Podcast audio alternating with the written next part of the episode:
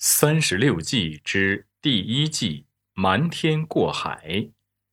胡亥密谋夺位。秦始皇三十七年，也就是公元前二百一十年的冬天，秦始皇巡游东南，小儿子胡亥与左丞相李斯陪同左右，在巡游返回的路上。秦始皇突然病倒，最终死在了沙丘平台，也就是现在的河北广宗县境内。丞相李斯担心秦始皇在都城外死去的消息传出后，诸公子和天下百姓有可能趁机作乱，于是李斯隐瞒消息，没有发丧，而是将棺木放在温凉车中，派自己信赖的宦官驾车。每到一地，照旧进城饭食，百官奏报政事也照样进行。由最宠信的宦官负责上传下达，所以只有胡亥、赵高以及少数几个宦官知道秦始皇已经病逝。赵高是一个野心很大的阴谋家，赵高小时候就被阉割。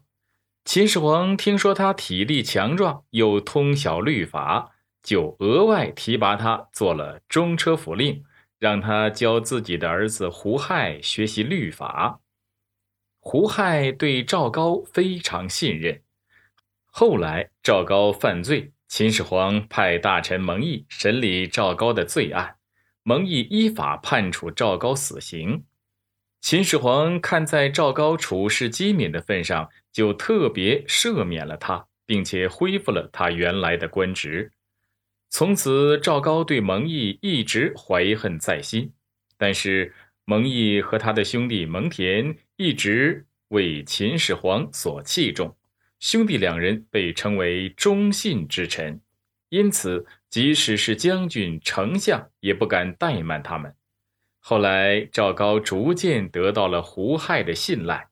为了报复蒙毅，赵高便趁秦始皇病逝这个机会，劝说胡亥假传秦始皇的圣旨，诛杀秦始皇的长子公子扶苏，而自己做太子。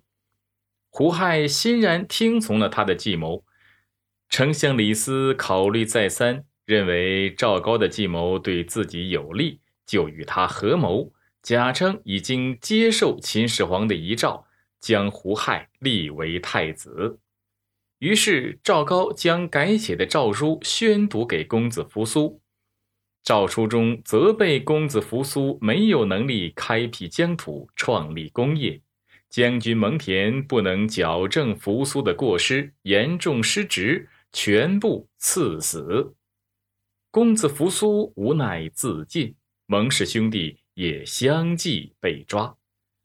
赵高发出伪诏以后，命令巡游的皇家车队继续往咸阳进发。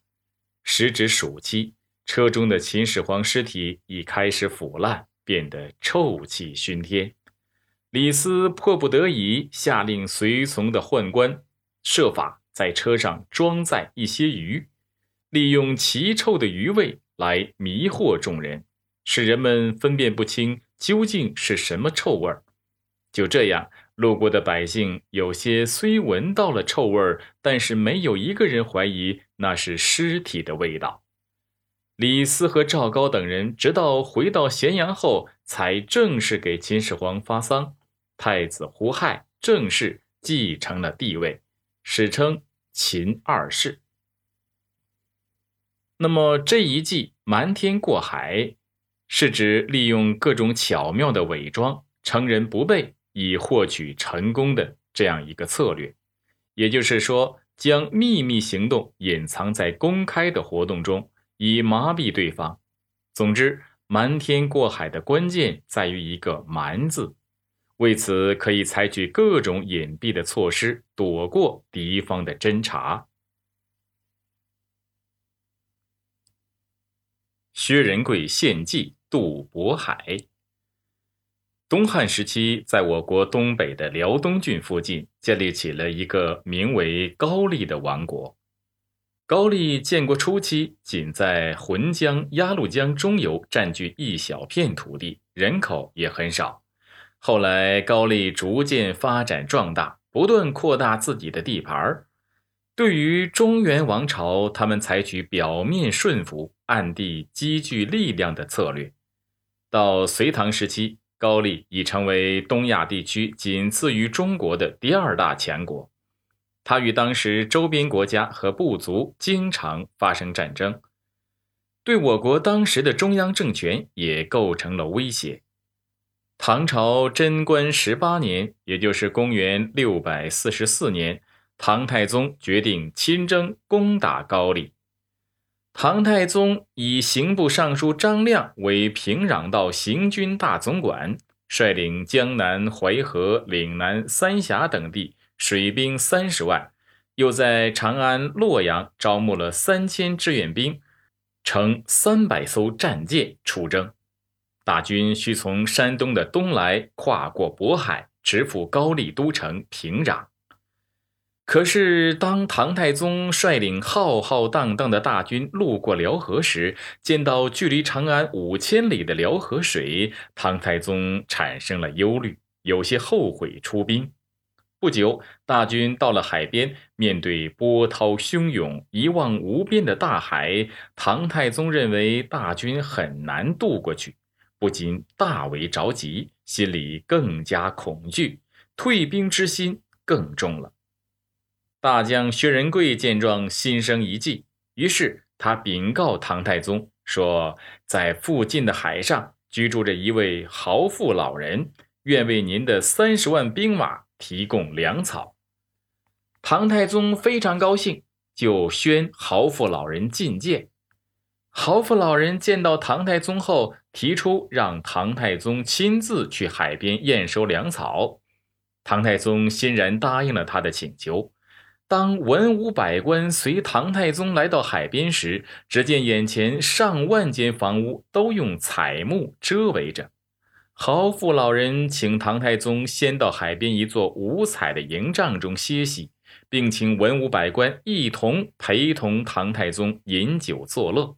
一时间，笙歌四起，美酒飘香，唐太宗顿时陶醉其中。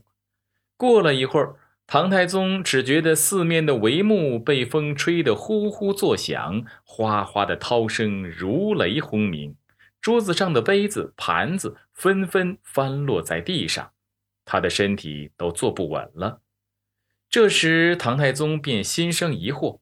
众人揭开帷幕观看，只见一望无际的滔滔海水，分不清东西南北。唐太宗惊恐地问道：“这是什么地方？”薛仁贵回答说：“我们在大海上，这就是我们渡海的办法。”借着风势，已快到东岸了。就这样，唐军顺利渡过了大海，而薛仁贵也因此得到了唐太宗的重用。